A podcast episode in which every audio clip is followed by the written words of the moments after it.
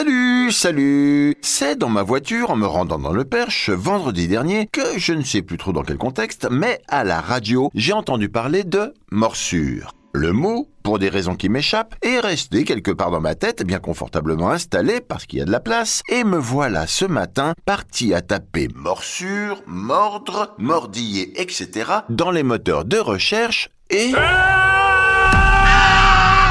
eh oui, le résultat de tout ça, tout de suite, après le générique.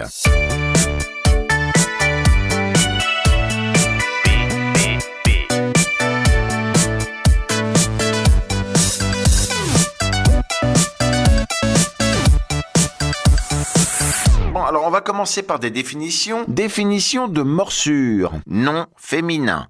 Action de mordre. Blessure ou marque faite en mordant. Ok, alors définition de mordre. Verbe transitif. Saisir et serrer avec les dents de manière à blesser, à entamer, à retenir.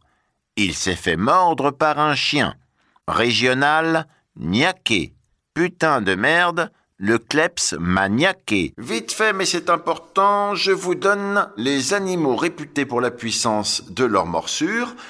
Papier, euh, crayon. En 1, le crocodile. En 2, la hyène. En 3, ex l'ours blanc et l'ours brun. En 4, le requin. En 5, le gorille. En 6, 7 et 8, le jaguar, le tigre et le lion. L'homme, avec sa misérable mâchoire qui ne peut dégager qu'une puissance de 66 kg au centimètre carré, est en bas de l'échelle de la mastication. Pour le croco, c'est 2 tonnes. Et même ce crétin de calamar est 6 fois plus puissant que l'homme avec 450 kg au centimètre carré. Bon, alors bien, on enchaîne. On enchaîne, on enchaîne, on enchaîne. Après Wikipédia, c'est au Kama Sutra de distinguer plusieurs sortes de morsures. Là, on change d'ambiance. La morsure discrète, qui se fait en douceur sur la lèvre inférieure. La morsure appuyée, qui concerne les joues. La morsure pointue, qui consiste à étirer doucement entre ses dents un tout petit morceau de peau. Le collier de poing, qui est un petit alignement de morsures pointues, le bijou de corail, qui est une pression répétée du même endroit entre les dents du haut et la lèvre inférieure, et enfin le collier de gemme, qui est un alignement de bijoux de corail. Voilà, euh, merci. Alors ces deux dernières techniques se pratiquent sur les flancs, le cou et la région du sexe. Ces différentes morsures révèlent une recherche de liens affectifs, tout ce qu'il y a de plus normal. Je crois que j'attaquerai par les joues ou les mollets.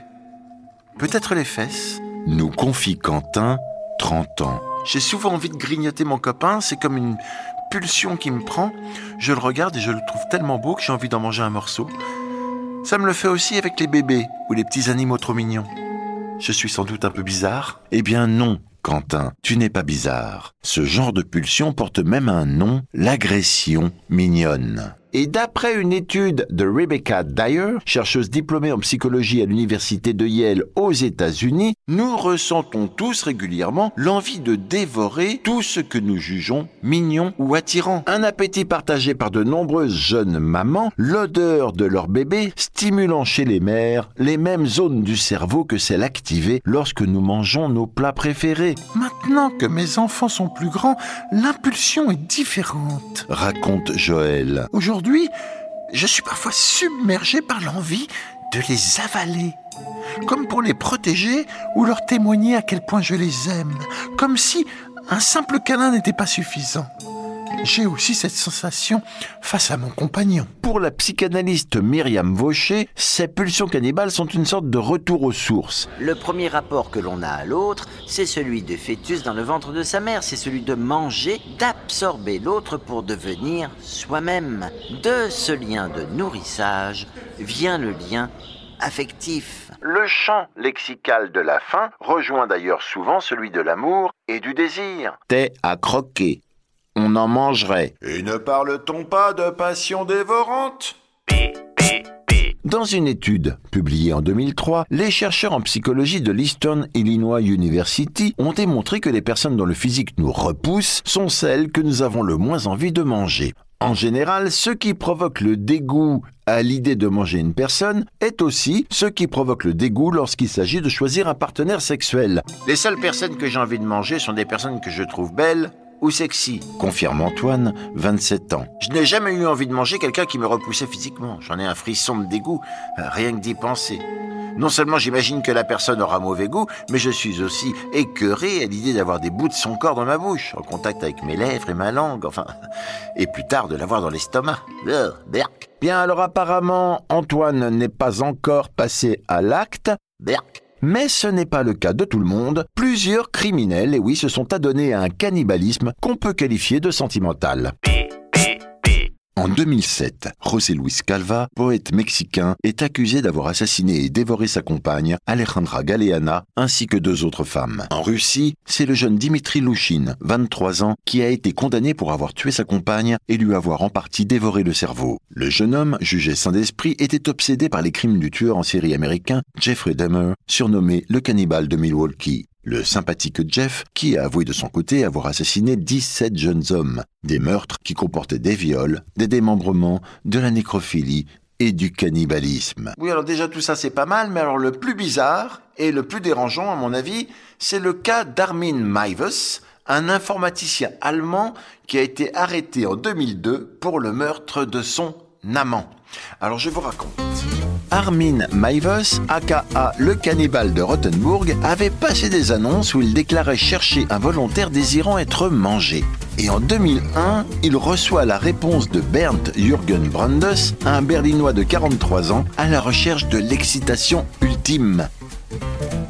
Armin le reçoit, ils ont un rapport sexuel, puis décident ensemble, et oui, de couper le pénis de Bernd, de le faire flamber, de le goûter, puis de le faire sauter à la poêle avant de le dévorer. Armin ensuite, eh bien, il tue Bernd de plusieurs coups de couteau, en découpe 30 kilos et met les meilleurs morceaux au congélateur. Alors ce qui a le plus choqué, n'est pas le fait que Mivers ait mangé une partie de Brandes, non, mais que Brandes ait consenti à être mangé. Note le psychologue Mark Griff de la Nottingham Trent University. Je veux être désiré au point d'être mangé. Je veux qu'un humain connaisse mon goût, m'explore au plus profond de mon être, qu'il se sente rassasié de moi, raconte dans un interview le jeune Mohamed, qui voit dans ce désir un besoin d'accomplissement, un acte d'amour total et définitif. Imagine le plaisir de quelqu'un qui goûte un vin rare ou un mets extraordinaire. Je veux qu'on ressente ça avec moi, avec moi, moi, moi. Lorsqu'on évoque le cannibalisme, tout le monde fait burk Sauf que le même tout le monde veut tout savoir. L'histoire du vol 571, où les survivants du crash ont dû manger leurs congénères pendant les deux mois qu'ont duré les recherches dans les Andes, a été adaptée au cinéma. Luca Rocco Magnotta, le dépeceur de Montréal et premier tueur sur Internet, a son fan club et va bientôt se marier. Issei Sagawa, l'étudiant japonais qui a mangé une néerlandaise à Paris en 1981, jugé irresponsable et libéré depuis, a écrit une douzaine de livres et tourné des pubs pour des restaurants de viande. Sans parler du succès du silence des agneaux et du dragon rouge. Tout le monde se souvient de la célèbre phrase prononcée par Anthony Hopkins qui interprétait le rôle d'Hannibal Lecter.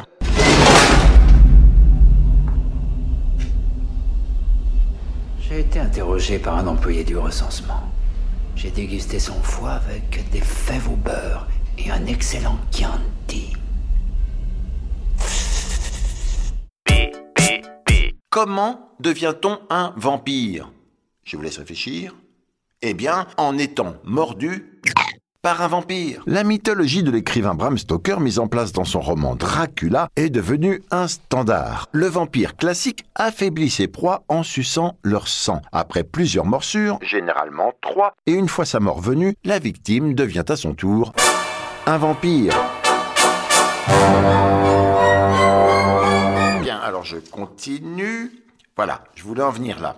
Pour le film La nuit des morts vivants de 1968, Georges Romero s'est inspiré du roman Je suis une légende. Cependant, comme il ne souhaitait pas mettre en scène des vampires buveurs de sang, il a remplacé ces derniers par des morts mangeurs de chair. Les non-morts, undead, laissaient ainsi la place aux morts vivants, living dead, qui allait créer un nouveau genre cinématographique, le film de zombies.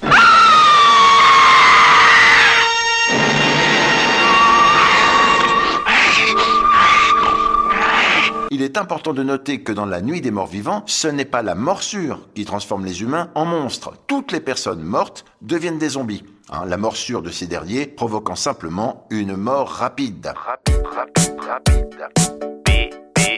Le zombie est censé se reconnaître par les caractéristiques suivantes. Il ne parle pas, mais émet des gémissements. Il se nourrit de chair vivante. Ses capacités cognitives sont altérées. Il a les yeux blancs ou rouges. Son organisme commence à se décomposer lentement, ce qui provoque une peau blafarde ou pourrie, une odeur atroce, des os et des muscles plus fragiles. Des blessures mortelles et des plaies ouvertes sont visibles sur son corps. Il boite fréquemment d'une jambe. Certains zombies dévorent leurs victimes, là où d'autres se contentent des entrailles ou du cerveau. Certains zombies se dévorent entre eux mais c'est assez rare. Il existe aussi des cinglés qui se mordent tout seuls, oui, ça s'appelle l'autophagie. L'autophagie, des mots grecs auto, soi-même, et phagie, manger, désigne un trouble mental caractérisé par le fait pour un individu de s'infliger une douleur à lui-même en mordant ou en mangeant une partie de son propre corps. L'autophage, par exemple, peut s'infliger de graves blessures aux doigts en les rongeant entièrement. Sympa, mais alors là, avec tout ça, je me demande, mais quel goût à la chair humaine La réponse à ma question quel goût a la chair humaine, je l'ai trouvée dans les récits de nos tueurs en série cannibales. Par exemple, Armin Maives, dont nous avons parlé tout à l'heure, condamné à perpétuité, aujourd'hui en prison et d'ailleurs végétarien. Armin explique qu'il avait trouvé son steak d'ingénieur un peu dur et que la viande avait un goût de porc en un peu plus amer plus fort. Évidemment, étant donné la personnalité très particulière du sujet, il est difficile de lui faire confiance à 100%.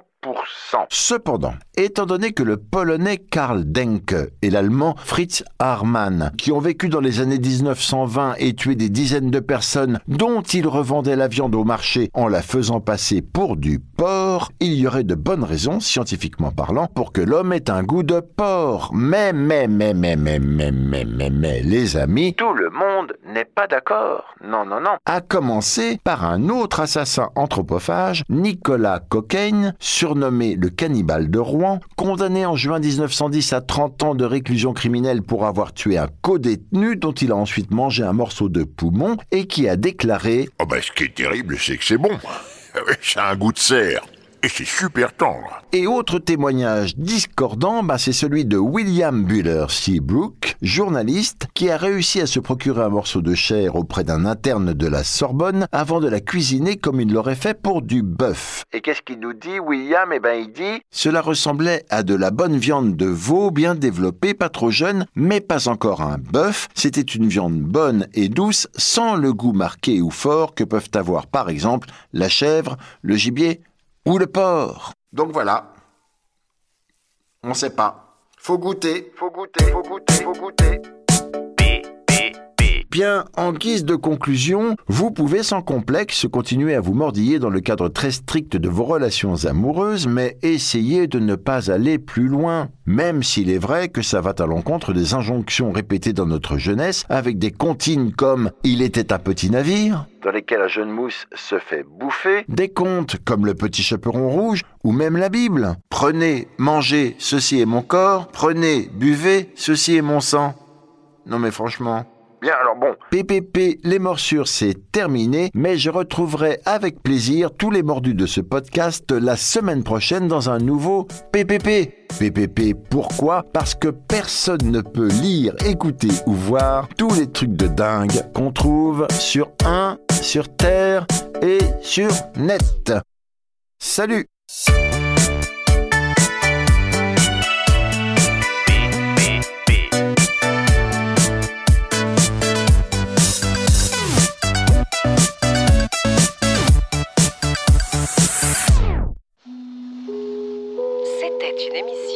Poste Général.